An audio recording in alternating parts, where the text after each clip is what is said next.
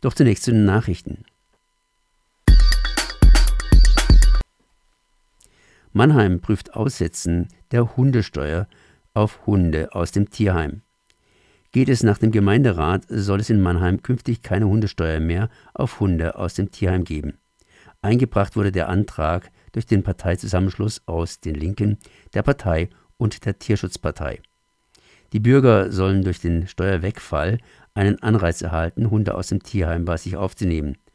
Auch für Listenhunde soll die Befreiung gelten, falls die neuen Hundehalter einen entsprechenden Hundeführerschein besitzen. Die Stadt prüft augenblicklich, ob die Befreiung rechtlich zulässig ist, bevor der Beschluss in Kraft tritt. AKW Philipsburg II ist Geschichte.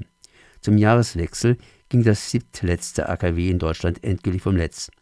Die Betreiberin NBW teilte mit, dass das Abschalten technisch nach Plan verlief.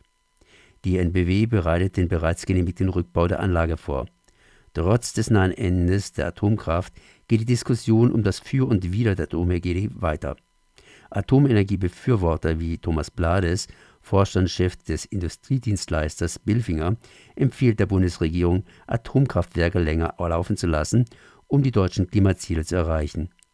Der Chef des Bundesamtes für kerntechnische Entsorgungssicherheit BFE, Wolfram König, hält den Atomausstieg trotz Klimakrise für richtig.